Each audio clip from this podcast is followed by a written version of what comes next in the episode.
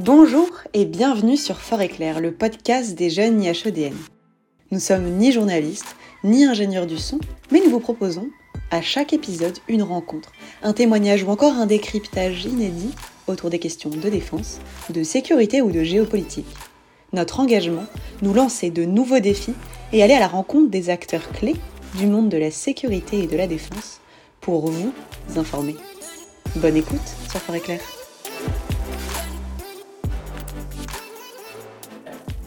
Les forces de sécurité intérieure s'incarnent par des symboles, des tenues, mais aussi des visages. Parmi ceux qui nous ont marqués figurent Camille Chaise, commissaire divisionnaire de la police nationale. Vous travaillez au sein du ministère de l'Intérieur comme porte-parole depuis décembre 2019. Madame la porte-parole, nous vous remercions d'avoir accepté notre invitation. Bah, merci à vous de vous intéresser euh, euh, au travail des porte-paroles, parce que c'est vrai qu'on on est l'image, on est aussi les mots. Et, et moi, je dis souvent, euh, le langage en fait est performatif. Donc c'est un, un, grand mot pour dire qu'en fait dire c'est faire et dire ça fait avancer les choses. En tout cas c'est ce en quoi je crois. Et donc la communication fait avancer et fait transformer les institutions. Merci beaucoup d'avoir euh, accepté notre invitation. Moi je suis ravie aussi de pouvoir mener cet entretien avec euh, Tanguy. Bonjour Tanguy. Bonjour. On est ravis euh, vraiment de vous avoir avec nous cette interview pour vous présenter euh, sa composition, c'est trois parties. Une première qu'on va commencer dès à présent, plutôt axée carrière-expérience. Une deuxième sur l'actualité et une troisième sur les inspirations. Je laisse Tanguy commencer la première partie sur la carrière et votre expérience. Madame la porte-parole, je crois que avoir avant de, vous engager en police nationale, euh, vous vous êtes engagé au sein de la Croix-Rouge française, ainsi que chez les pompiers, avec la brigade de sapeurs-pompiers de Paris. Quel a été le déclic ou les raisons qui vous ont conduit euh, à la sécurité publique et plus particulièrement la, police nationale? Alors moi, quand j'étais étudiante, même quand j'étais adolescente, ce qui m'intéressait beaucoup, c'était l'humanitaire. Euh, ça doit être mon côté voilà euh, humain, social. Je, m'intéressais aux gens, aux gens qui souffraient. Et donc, mon premier poste après mes études, c'était effectivement d'être attaché de presse à la Croix-Rouge française. Et j'écrivais aussi les discours du, président parce que dans cette grande association, il y avait beaucoup de choses euh, et beaucoup de valeurs dans lesquelles je me retrouvais. Euh, notamment euh, le secours aux personnes, le secours aussi aux personnes en détresse à l'étranger, les, actions humanitaires, et puis tout un volet social qui m'intéressait beaucoup, de la lutte contre l'illettrisme en passant par les établissements sanitaires. Et puis j'étais aussi pompier, vous l'avez dit, réserviste à la brigade des sapeurs-pompiers de Paris. Je leur dois énormément et j'ai beaucoup beaucoup appris de cette formation militaire et, de cette grande famille qui m'a qui m'a accueilli. J'ai appris en termes techniques vraiment à secourir, à sauver des vies, mais aussi en, en travail d'équipe. Et, une fois sur intervention, euh, j'ai retrouvé des, policiers. On était un peu tous dans la même euh, dans la même intervention, dans la même euh, difficile intervention. Et puis j'ai commencé à, lier des des liens forts avec avec des policiers à me dire bah, finalement leur travail c'est vachement intéressant. Je m'étais jamais vraiment intéressée à ce métier, je dois dire, mais c'est voilà l'intervention qui nous a rapprochés. Euh, et, puis j'ai décidé de passer le, concours de commissaire de police parce que je, trouvais que c'était un, métier où on faisait à la fois du terrain. Euh, J'aimais être comme ça au cœur de la société dans un commissariat où on travaille pour euh, pour les gens au quotidien et avoir aussi voilà un, rôle de manager, un rôle finalement de, conception et de, gestion d'un grand service. Et, j'ai passé le concours que j'ai réussi à avoir alors que j'avais fait très très peu de droit. Et voilà, je me suis retrouvée embarquée dans la grande famille de la police. Et puis voilà, quelques années plus tard, j'ai pu allier à, la fois la, communication et ce, métier passionnant de, euh, de, de, policier, et puis aussi de retrouver mes premières amours que sont euh, les, les, associations de, de sécurité civile, euh, la gestion de crise, les pompiers, euh, en prenant ce poste de porte-parole euh, du ministère de l'Intérieur. On comprend tout le sens de votre engagement. Avant euh, d'être porte-parole de ce ministère, euh, vous avez pu débuter, votre carrière dans la sécurité publique en, qualité de chef de commissariat euh, de Vanves-Malakoff. En 2013, vous avez euh, vous êtes tourné sur des missions sociales au sein de l'institution pour finir au service de, l'information et de la communication dans la police nationale. Qu'est-ce qui a pu guider vos choix tout au long de, votre carrière? Le premier poste, le poste de sortie d'école, euh, moi j'avais envie d'être chef déjà. voilà. Euh, pourtant j'avais que, entre guillemets, 28 ans, mais j'avais envie d'avoir tout de suite des grandes responsabilités. Et c'est vrai qu'il y a peu finalement de métiers, je pense qu'on est, on a aussi vite des grandes responsabilités. Donc j'ai pris la tête de ce commissariat où il y avait une centaine de policiers. Donc c'est énorme en fait parce que vous, vous avez la responsabilité de la sécurité sur le territoire, les liens avec le préfet, le procureur, les élus, etc., les, les, les chefs d'établissement, et puis vous avez surtout la responsabilité de la gestion des hommes et des femmes, des femmes et des hommes du commissariat, avec toutes les, les difficultés de ce management-là, des problèmes personnels, professionnels de certains, le respect des règles, de la déontologie. Et en fait, voilà, c'est des lourdes responsabilités, mais j'étais enchantée de les, les, les, les prendre en compte. Euh, et c'était une circonscription euh, de sécurité publique de, taille moyenne, avec euh, une délinquance malgré tout modérée. Donc on pouvait faire plein plein de choses. En fait, on avait encore du temps pour faire, par exemple, des actions de prévention, des actions avec les écoles, de la communication déjà un petit peu. J'ai pris beaucoup de plaisir à diriger ce commissariat. Euh, avant effectivement de, de m'orienter vers euh, tout ce qui était euh, social, donc gestion des ressources humaines, du management, de la formation, la question difficile des suicides ou de la, des, des, risques psychosociaux dont on parle beaucoup plus aujourd'hui. Mais déjà à l'époque, je travaillais sur ces problématiques, sur aussi les différences de statut, par exemple avec les, les scientifiques qui ne sont pas des, des policiers statutairement, mais qui prennent aussi beaucoup de risques sur le terrain. Bref, c'était vraiment passionnant. Et puis voilà, de la communication interne finalement avec les syndicats et la négociation syndicale, la communication aussi externe pour, euh, pour la police, avant d'élargir, euh, comme vous l'avez dit, euh, à tout le ressort du ministère, qui est un grand ministère. Quand on pense ministère de l'Intérieur, on pense souvent qu'à la sécurité. Mais en fait, il y a plein d'autres sujets. Là, par exemple, un sujet d'actualité, l'organisation des élections, c'est du ressort du ministère de l'Intérieur. Les étrangers en France, la question des réfugiés, c'est le ministère de l'Intérieur la sécurité routière, qui a été quand même une grande cause euh, nationale, qui fait encore euh, euh, son, trop grand nombre de, morts et de blessés chaque année, c'est du ressort du ministère de l'Intérieur. Donc voilà, des fois on restreint un peu trop le ministère de l'Intérieur à la seule sécurité, alors que il y a beaucoup beaucoup de thématiques qui sont au cœur du pacte républicain et du pacte démocratique qui sont pilotées par le ministère de l'Intérieur. On comprend du coup votre, goût pour la sécurité euh, civile avec votre premier engagement, la sécurité publique, tout euh, ce continuum, mais pourquoi avoir choisi plus précisément la, police nationale parmi euh, tous ces acteurs? Je pense qu'au fond de moi, il y a quelque chose qui me disait que je, je, je, savais que je serais suffisamment, on va dire, solide pour, pour encaisser finalement cette délinquance du quotidien. Euh, de mon expérience de pompier, je savais aussi voilà que je euh, non seulement la, la, vue de drame, la vue de sang, la vue de violence, euh, je la supportais, mais qu'en plus c'était des choses sur lesquelles je savais garder mon sang-froid, essayer de trouver les bonnes solutions, les bonnes solutions juridiques, les bonnes solutions sociales. et quelque part, voilà, je, je, sentais au fond de moi que ce côté noir de, de la société, j'étais prête à l'endurer, à, y faire face et que j'allais très bien le vivre aussi et que ça allait être au contraire mon engagement et, et, voilà, je me sentais armée pour ça. Peut-être qu'un jour je me suis sentie voilà une sorte de maturité qui faisait que je, m'en sentais capable, euh, ce qui m'avait auparavant jamais traversé l'esprit, pour être franche. Euh, et je pense que j'aime la vie en société, j'aime la collectivité, donc c'était aussi ma manière bah, de, de rendre ce service public sur quelque chose que je me disais que je, saurais le faire, je saurais l'endurer et probablement je le ferais avec humanité, sincérité. Euh, et je pense que c'est des qualités qu'il faut avoir quand on est sur des postes de ce type. Dorénavant, vous êtes euh, la porte-parole du, ministère de l'Intérieur, qu'on peut présenter comme euh, parfois le ministère des crises. Qu'est-ce qui rend euh, spécifique la, communication autour de cette institution et comment on pourrait décrire très simplement votre, poste et votre rôle euh, au quotidien?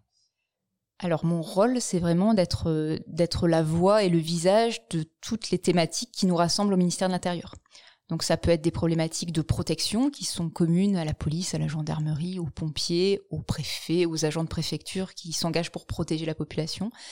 Euh, des problématiques aussi de, de, modernisation dans les démarches aux usagers, euh, toutes les problématiques de protection, voilà, qu'il s'agisse de la lutte contre le séparatisme, de la lutte contre les violences faites aux femmes, le, le finalement le, panel euh, d'outils à notre disposition et de services qui sont engagés au ministère de l'Intérieur sur ces questions, il est extrêmement vaste. Donc je suis, voilà, mon principal rôle, c'est d'être le, porte-voix de, de, tous mes, de tous mes camarades, euh, de tous les corps et de tous les métiers confondus qui agissent au sein du ministère de l'Intérieur pour cette protection. Donc concrètement, être le porte-voix, le porte-parole, c'est être présent dans les médias pour expliquer, euh, pour défendre le cas échéant, pour valoriser aussi ce qui est fait dans les médias et sur les réseaux sociaux, parce qu'aujourd'hui, je pense que c'est à peu près, je fais un peu moitié-moitié, on va dire, moitié dans les médias, on va dire traditionnels, moitié euh, sur les nouveaux médias ou sur les réseaux sociaux, parce que en fait les gens consomment l'information très différemment aujourd'hui. Il y en a qui sont euh, fidèles aux traditions, qui vont regarder les, journaux télévisés, le 20h, etc. Puis il y en a plein qui s'informent autrement, et donc faut être là pour tous les publics parce qu'on a des choses à dire à tout le monde, en fait, à tous nos concitoyens, que ce soit un public euh, étranger, un public français, un public connecté, un public plus ancien. Et donc, faut varier tous ces vecteurs. Et moi, c'est ce que j'aime dans ce métier, c'est qu'il faut aussi se, transformer ou se renouveler pour finalement euh, être partout où on nous attend et partout aussi où on nous attend pas, pour pas laisser la place vide à d'autres, euh, soit des détracteurs, soit des gens qui vont pas forcément euh, défendre le sens de la République que l'on peut avoir. Euh, donc voilà, en gros, mon, mon métier au quotidien. Depuis 2020, on est dans une période euh, très spécifique euh, avec cette crise sanitaire euh, de la Covid-19. Nous avons pu vivre des instants rares en tant que, que citoyens, voire même pour les acteurs de la sécurité. Comment allier la communication courante avec des événements majeurs jusqu'à la communication de crise dans votre métier en tant que, porte-parole? Alors effectivement, on, nous décrit parfois comme le, ministère de l'urgence, l'urgence c'est un petit peu partout. Euh, après des, crises, c'est vraiment quand on est débordé. Euh, et finalement, il y a plein de situations où euh, on travaille intensément, euh, on travaille en coordination interministérielle, où ce sont des situations critiques, mais les situations de crise, heureusement, où l'État est totalement dépassé, ça reste assez rare, bien heureusement. et donc, il faut, selon moi, allier des problématiques de fond, de transformation de nos institutions qui n'en sont nécessaires, de valorisation de nos métiers, de défense de nos positions et des situations de crise, effectivement, où il va y avoir un focus médiatique qui va être vraiment fait sur certains sujets. Et donc, faut arriver vraiment à, à lier les deux. Euh, et pour cela, je pense que le plus simple, c'est déjà d'avoir des convictions sur ce qu'on fait dans ce ministère, voilà, des, des, des, principes vraiment ancrés. Et je pense que le fait d'avoir vu euh, euh, et d'avoir observé finalement aussi, euh, d'avoir partagé le quotidien de mes collègues de différents uniformes au cours de ces années, bah, ça aide. Euh, et, et j'ai vraiment à, cœur à les défendre et à défendre leur travail pour les avoir vus l'exercer, continuer à le voir l'exercer avec professionnalisme. Euh, et, et, euh, dans ce même trait de temps, il faut euh, il faut se conserver du temps pour, pour réfléchir, pour l'analyser, parce qu'en fait, finalement, au, moment des crises, va falloir être en forme, être présent au bon moment, au bon endroit. Et par définition, les moments de, crise ou de, de médiatisation intense, on, on les choisit pas. Euh, donc je, je, dis souvent, c'est un peu un entraînement tel un sportif. Il y a, il y a, il y a un travail de fond à, à, mener. Et puis au moment où ça se déclenche, parce que c'est le moment où va falloir euh, convaincre notre public, où va falloir faire en sorte que les citoyens euh, euh nous suivent euh, dans l'acceptation sociale de certaines normes, et ben va falloir être bon à ce moment-là, pas se tromper, renvoyer une bonne image. et pour ça, faut être en forme. Voilà. Donc donc s'entraîner au long cours et et, et, aussi dans les phases intenses, savoir être au rendez-vous. Concernant euh, votre profil, plus particulièrement, vous appartenez au corps de direction et de conception des commissaires de police depuis votre premier poste en 2010. On parle d'évolution, vous avez eu la chance de croiser de nombreux collègues depuis euh, ce premier poste. En quoi est-ce que votre regard euh, sur la sécurité intérieure a évolué? Est-ce qu'il a évolué? Et en quoi? Alors oui, il a évolué, heureusement. Euh, je pense que euh, quand on arrive dans notre grande maison, euh, euh, moi, j'étais extrêmement euh, attirée par euh, par le travail de terrain. J'ai passé des heures et des heures avec euh, avec mes collègues, adjoints de sécurité, gardiens de la paix. Alors on dit maintenant policier adjoint, gardien de la paix, brigadier. Enfin voilà, j'ai fait beaucoup beaucoup d'heures de patrouille et j'ai pris un, vrai plaisir pour pour apprendre. cette phase-là m'a un petit peu passé, j'avoue. Peut-être parce que j'ai passé de nombreuses heures avec eux. Euh, maintenant, moi, ce que j'aime, c'est les observer et, observer le management aussi qui évolue. Euh, et il évolue parce qu'il y a plein plein de jeunes qui sont rentrés et je pense qu'on a fait dans notre institution cette euh, cette réflexion sur la, transmission générationnelle et sur le fait que les générations euh, aujourd'hui qui rentrent dans notre maison, elles n'ont pas forcément envie des mêmes choses que les anciens. Et, quand on se compare avec d'autres institutions, je pense à la préfectorale ou à d'autres grandes institutions, je suis pas sûre que tout le monde ait fait ce travail interne. Euh, dans la police, il a été nécessaire parce qu'on a beaucoup, beaucoup de jeunes qui rentrent, plus de 5000 par an. Et donc, bien sûr, les managers, l'encadrement doit prendre en compte ces évolutions aussi. Euh, et, je trouve que les jeunes qui nous rejoignent ont, des valeurs euh, extrêmement ancrées, euh, ont, des envies de participer, de ne pas seulement appliquer la règle, mais de la comprendre, de la transformer si elle, si elle ne leur convient pas. Et donc je trouve que ces initiatives-là, euh, faut les canaliser, faut, faut savoir les utiliser, ne pas se laisser, enfin, ne pas les perdre finalement, parce que c'est une grande richesse d'avoir cet esprit d'initiative, ces envies euh, d'évolution. Euh, et donc euh, c'est ça que je vois dans la transformation de mon institution. Peut-être cette évolution générationnelle qui fait qu'avant on était plus enclin à seulement respecter la règle, la hiérarchie, etc. Alors qu'aujourd'hui on a envie de participer. Et donc je pense qu'il faut vraiment utiliser cette force. C'est vrai qu'on est finalement dans une institution qui est à la fois euh, ouverte sur la société avec ses évolutions propres et également euh, l'importance finalement de, rester euh, proche de son histoire et puis de son ADN. J'ai envie de vous poser cette question en tant que policière. Quelles sont les valeurs justement qui vous sont propres et qui vous guident dans votre engagement? Je pense le sens du service public. On est là pour les gens, pour les protéger, pour leur rendre un service public de sécurité. Euh, donc voilà, moi je suis des premières valeurs, c'est ce côté un peu euh, au service de, au service de la patrie, au service des concitoyens. Euh, et, dans les, je pense que ça change beaucoup de choses en fait, même dans l'attitude qu'on a envers nos concitoyens. on n'est pas là juste pour faire respecter la loi, on est aussi là pour aider les gens à la comprendre, leur l'expliquer s'ils ne la comprennent pas, leur la rappeler. voilà, donc je pense que ce, volet service public, en fait, il est, hyper important. En tout cas, il est important pour moi. Euh, le volet républicain aussi. Et dans républicain, moi, j'englobe plein plein de choses. Ça va pour moi de euh, l'usage de la force à la déontologie, euh, au respect absolu des, personnes. et donc voilà, ça c'est une, valeur, cet esprit républicain, démocratique, qui est hyper important. Et dans mon métier, c'est aussi important, par exemple, pour moi, dans cette valeur républicaine, il y a aussi la liberté de penser, la liberté de la presse. Il y a beaucoup de personnes en communication qui veulent à tout prix que les autres pensent comme eux. Moi, je suis de ceux qui pensent que je vais donner les informations aux gens, je vais leur dire la manière dont on voit les choses, et puis après, c'est la démocratie, chacun choisit de penser ce qu'il veut penser. Et donc, je suis pas dans la dans l'attitude de vouloir euh, de vouloir convaincre à tout prix. Je suis plutôt dans l'attitude de donner les bons éléments d'information, de les donner avec mes convictions, euh, mais aussi de laisser de la liberté à chacun de se faire sa propre idée, sa propre opinion, et on a le droit de pas être d'accord. C'est ça la démocratie. C'est ce qui fait, euh, ma foi aussi, la beauté de votre engagement aussi comme porte-parole, donner à voir ce que la plupart du temps les gens ne voient pas, l'action au quotidien, la façon dont les missions sont exercées par les policiers, et puis l'entièreté des missions euh, également de police. Je pense que c'est encore plus important au ministère de l'Intérieur d'avoir cette attitude-là. En fait, c'est un ministère régalien, le ministère aussi de l'usage de la force, de l'ordre public, de contraintes parfois. Et donc, c'est d'autant plus important d'avoir cette cette attitude d'équilibre finalement et de, très grand respect de la démocratie dans ce ministère.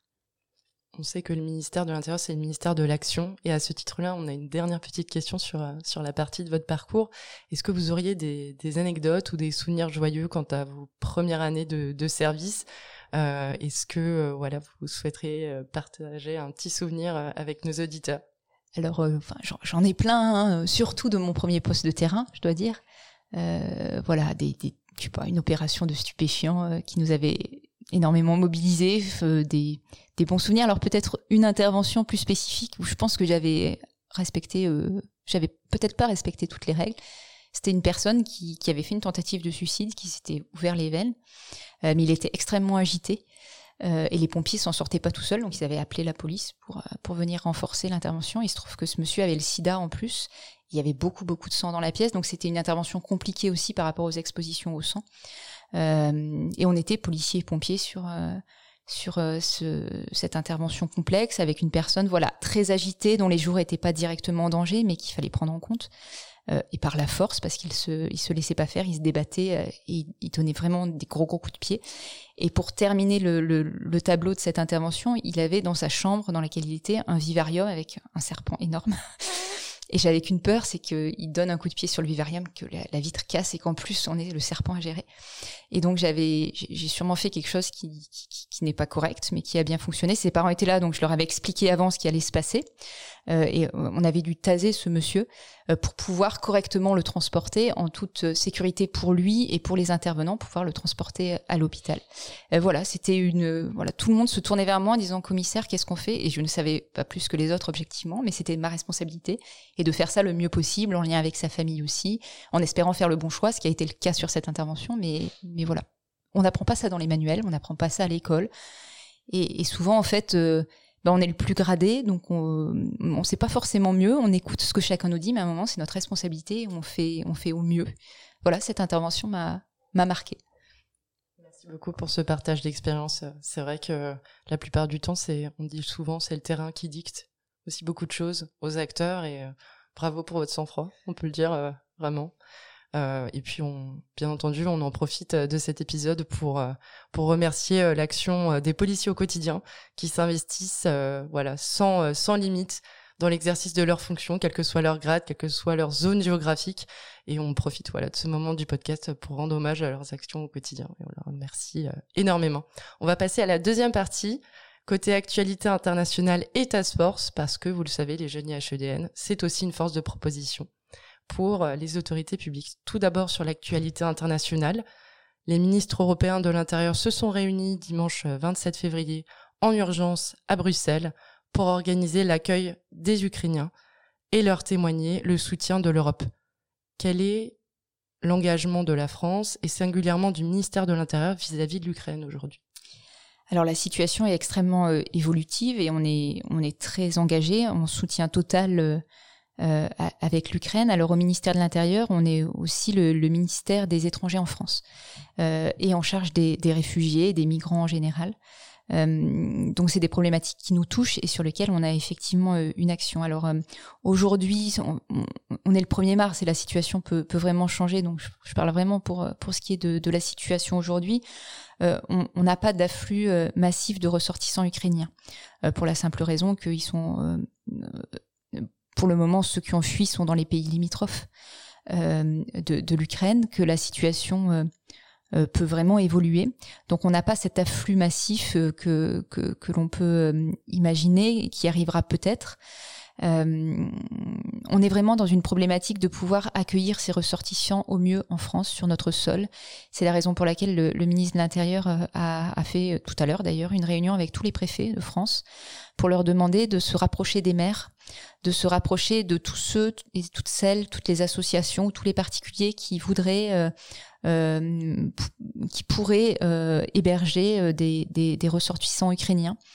Euh, donc voilà, on est, on prêt, on se mobilise pour euh, organiser cet accueil. Euh, pour le moment, il y a à peu près 17 000 ressortissants ukrainiens sur notre territoire. On a automatiquement prolongé tous leurs titres de séjour pour bien sûr qu'ils n'aient pas à rentrer chez eux dans, ce pays en guerre aujourd'hui. Donc ça, on a fait le nécessaire pour ceux qui sont sur notre sol. Et on sera là au rendez-vous pour accueillir tous ceux qui les nécessitent. On peut là encore une fois remercier à la fois les personnes qui travaillent en ambassade, qui sont actuellement encore en, Ukraine, qui ont, changé géographiquement euh, d'emplacement et qui aident euh, les Ukrainiens, les Français euh, qui sont encore sur place et bien entendu tout le réseau du ministère de l'Intérieur qui est mobilisé pour soutenir les, Ukrainiens le réseau du ministère de l'Intérieur et, toutes les associations, parce qu'elles sont nombreuses qui travaillent avec nous. on a cette chance en France d'avoir un maillage associatif fantastique. Euh, et voilà, des associations qui, des fois ont, d'autres problématiques aussi, qui, qui, sont pas spécifiques sur ces questions de réfugiés, mais qui se mobilisent.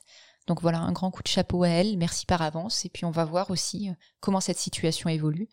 On, souhaite vraiment euh, que, que, que, que, ces déplacés euh, trouvent la meilleure solution pour eux, et, et si elle est en France, on sera au rendez-vous.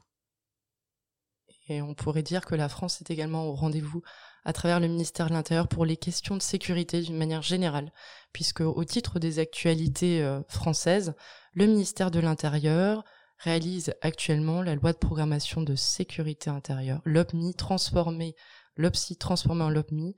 Euh, elle doit passer en Conseil des ministres très bientôt, si je ne me trompe pas. C'est le troisième, euh, troisième acte, d'une certaine façon, c'est la troisième LOPSI, désormais l'OPMI après celle de 2002 puis de 2011. Pourquoi un troisième acte? L'idée, c'est vraiment d'avoir une, une, vision globale et de long terme. On est trop court-termiste dans nos, dans nos évolutions. Et donc l'idée, c'est un peu comme le font les militaires, d'avoir une programmation pluriannuelle, plus ancrée, qui soit, qui fasse vraiment face aux, nouvelles menaces, et notamment pour ce qui coûte de l'argent. on ne peut pas chaque année finalement dépendre de de programmation budgétaire, il faut avoir une vision de long terme avec des engagements financiers de long terme et une vraie stratégie sur plusieurs années. Et donc l'idée de ce texte euh, de loi, euh, qui est aussi issu des travaux du livre blanc, de plein d'autres travaux de concertation syndicale, euh, c'est d'arriver finalement à faire la synthèse de tout ce qui est nécessaire en termes juridiques, en termes organisationnels, en termes humains, en termes budgétaires pour faire face aux nouvelles menaces et, regarder vers l'avenir. Euh, il y a la délinquance qu'on voit aujourd'hui, il y a les nouvelles tendances qu'on perçoit, par exemple sur le cyber. Et donc, il faut se transformer, euh, j'allais dire aussi vite euh, que les délinquants, pour, rendre ce service public de sécurité le mieux possible. Et c'est ça l'objet de cette LOPMI qui sera effectivement présentée dans les semaines à venir. Et en complément, puisque le podcast des jeunes IHEDN intéresse non seulement nos membres, mais également la jeunesse d'une manière générale, pour les jeunes, qu'est-ce que on peut attendre finalement de cette troisième LOPSI Alors moi, il y a une chose que je trouve fantastique pour les jeunes. On en a déjà un petit peu parlé. Euh, c'est la réserve. Euh, la réserve qui permet quand même d'avoir un pied dans nos institutions, euh, de mieux les connaître, de voir aussi s'il y a un métier qu'on a envie d'exercer ou pas, de d'apprendre, euh, et ça apporte beaucoup aussi euh, aux policiers. Alors, au sein de la gendarmerie, c'est beaucoup plus développé, c'est beaucoup plus institutionnalisé. Euh, mais moi aussi, enfin, quand j'étais pompier, j'étais réserviste et c'est comme ça que j'ai appris plein de choses qui m'ont servi dans ma vie professionnelle après. Donc ça, je crois aux vertus énormes en fait, à la fois pour les jeunes, mais aussi pour les institutions qui s'ouvrent, qui s'ouvrent plus à la jeunesse, qui s'ouvrent à la diversité des parcours.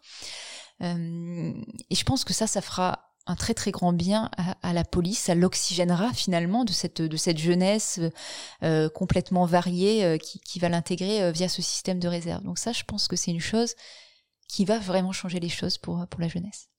Et on avait justement à ce titre-là avec Tanguy la joie et l'honneur de recevoir le commandant des réserves, le commissaire divisionnaire Folcher, qui a accepté notre invitation et qui était présent le 17 février dernier à l'école militaire pour présenter justement euh, la réserve opérationnelle de la police nationale. Et pour nos auditeurs, on mentionne en complément que les jeunes IHEDN ont réalisé cours du mois de janvier 2021 une task force lien force de l'ordre nation, une task force flash, on le précise parce que bien entendu notre travail vise pas à l'exhaustivité, on s'est consacré un mois à ce sujet et à ce titre-là, Madame la porte-parole, on avait pu échanger via un live Instagram sur cette thématique l'an dernier et nous invitons bien entendu nos auditeurs à se référer à ce live qui est disponible sur la page Instagram des jeunes IHEDN. Et je laisse la parole à Tanguy pour la troisième partie, on va se consacrer aux inspirations. Souvent, les jeunes sont demandeurs de des inspirations. Qu'est-ce qui marque les acteurs de la sécurité euh, au quotidien? Une question euh, très simple. Est-ce qu'il y a une personnalité, une œuvre qui vous inspire euh, particulièrement? Et, et si oui, pourquoi? Alors, je crois que j'en ai plusieurs en fait. déjà, je pense qu'il y a des filmographies, il y a des romans qui marquent. Et ça, il y en aurait plein, donc euh, je vais la laisser de côté. Mais je pense que voilà, faut pas négliger tout ce qui est euh, roman, fiction, euh, télévisuel, parce que c'est des choses qui, qui, en fait nous impactent beaucoup plus qu'on pense. après, moi, j'ai une, une prof de géo qui m'a beaucoup inspirée. et qui était extrêmement humaniste. Et, et, moi, je voulais vraiment faire de l'humanitaire, voilà, quand, quand j'étais à la fac, etc. Et une fois, elle m'avait dit, en fait, il y a plein de manières de servir nos concitoyens, il n'y a pas que l'humanitaire du tout. Et ça, finalement, ça m'avait ouvert le champ des possibles. Euh, et donc, je dois beaucoup à cette femme parce que sinon, probablement, je serais euh, dans un pays étranger à avoir une action humanitaire qui serait certes utile aux autres, mais peut-être euh, peut-être pas autant que ce que je fais aujourd'hui. Et sinon, peut-être la personne qui m'a le plus inspiré, le plus transformé aussi dans ma vie professionnelle, c'est un de mes anciens chefs qui s'appelle Jérôme Bonnet, qui est le directeur central de la police judiciaire et qui m'a qui m'a appris à manager autrement. J'avais un management assez assez euh, hiérarchique, je pense. Euh, euh, très presque scolaire avec voilà des objectifs des actions à mener un calendrier précis etc et finalement il m'a appris à manager avec beaucoup plus d'humanité avec beaucoup, plus au fait de différence il m'a appris à, me transformer mon management en fonction de la personnalité et, de chacune des personnes qui m'entourent et je lui dois beaucoup et je dois dire que en, le voyant continuer sa vie professionnelle, il, arrive finalement dans, dans, son, dans son travail de DCPJ à qui est pourtant un très grand directeur d'une très grande direction avec vraiment des, des problématiques très complexes à gérer, il, arrive à, toujours garder cette humanité euh, et à faire vivre comme ça une, une team, une équipe autour de lui de personnes engagées qui partagent une vision et un projet collectif. Et ça, euh, ça, ça, il me l'a appris et je lui dois beaucoup. Il continue chaque jour à m'inspirer. Et d'ailleurs, quand j'ai un souci, souvent, c'est lui que j'appelle. L'expérience de la vie, c'est souvent euh, la meilleure des écoles. Si euh, vous avez, euh, vous êtes à côté de l'adolescente Camille, qu'est-ce que vous lui direz actuellement avec l'expérience que vous avez vécue tout au long de votre vie? Alors je lui dirais que je lui dirais qu'il faut foncer comme elle l'a fait. des fois, oui, je me suis pris les, pieds dans le tapis. ça fait mal quand on tombe. Faut se relever tout de suite. Mais je lui dirais de voilà de, de rien changer. Parce qu'en fait, les mauvaises expériences ou les voilà les, coups du sort, eh ben, on, s'en ressort toujours grandi. Et donc voilà, d'apprendre de ses expériences, bonnes ou, moins bonnes. Euh, voilà, je lui, dirais de croire en ses rêves parce que finalement, euh, si je regarde le parcours, je pense que j'ai toujours fait un peu ce que je voulais faire. Et, et, souvent, je dis, bah, quand la porte elle se ferme, faut rentrer par la fenêtre. Voilà. Et, et, je pense que ça s'applique euh, à, à, à, tous les jeunes qui des fois hésitent, qui disent c'est trop haut, j'y arriverai pas, etc. Ben non, si la porte se ferme, faut, faut trouver un moyen détourné de rentrer quand même. Et souvent, il y a moyen. Un beau message d'espoir pour toute notre jeunesse. Ben oui, parce que c'est dur, je pense, pour les jeunes aussi, des fois, de voilà, de, de voir euh, certains postes ou certaines missions réservées. Euh, il faut de l'expérience, où il faut euh, déjà avoir telle ou telle étude, tel ou tel bagage. Mais, mais non, en fait, il y a plein de possibilités. Il faut, voilà, il faut foncer, il faut oser. Il faut être opiniâtre. Je pense que c'est une grande qualité, notamment dans l'administration, d'être opiniâtre. Il faut, faut y croire. Et finalement, c'est, quand on a des convictions, et ben peut-être qu'on va pas tout de suite faire ce qu'on a envie, mais on va tourner autour de ses missions, de ses, euh, de ses jobs, et puis un jour, euh, ça sera pile poil ce dont on a toujours rêvé, ce qui est mon cas aujourd'hui. Magnifique ode euh, à l'audace et également à ce qu'on adore au Jeunie HEDN, à l'engagement avec un grand E. Merci beaucoup, Madame la porte-parole. Merci, Merci Tanguy de m'avoir épaulé pour cette interview. Merci vous deux. Et puis merci aussi à, à notre partenaire pour l'occasion qui nous accueille dans ses locaux. Dans la tête d'un coureur, qui est un super podcast. Et puis on parlait de course au cours du podcast. Euh, on vous invite bien entendu à, regarder le podcast Dans la tête d'un coureur qui a déjà des millions de vues, qui n'a pas besoin de nous pour, euh, pour être populaire, mais en tout cas si on peut populariser euh, Dans la tête d'un coureur auprès de la jeunesse et les jeunes IHLN, ce sera avec grand plaisir. Encore merci Madame la porte Merci à vous. Merci Tanguy. Merci d'avoir écouté cet épisode de Fort et Clair jusqu'au bout. Quand un épisode s'écoute, un autre s'enregistre. Pour suivre l'actualité de Fort et Clair, vous pouvez vous abonner à la chaîne, mettre 5 étoiles sur votre plateforme d'écoute préférée et surtout le partager autour de vous. A très bientôt sur Fort et Clair.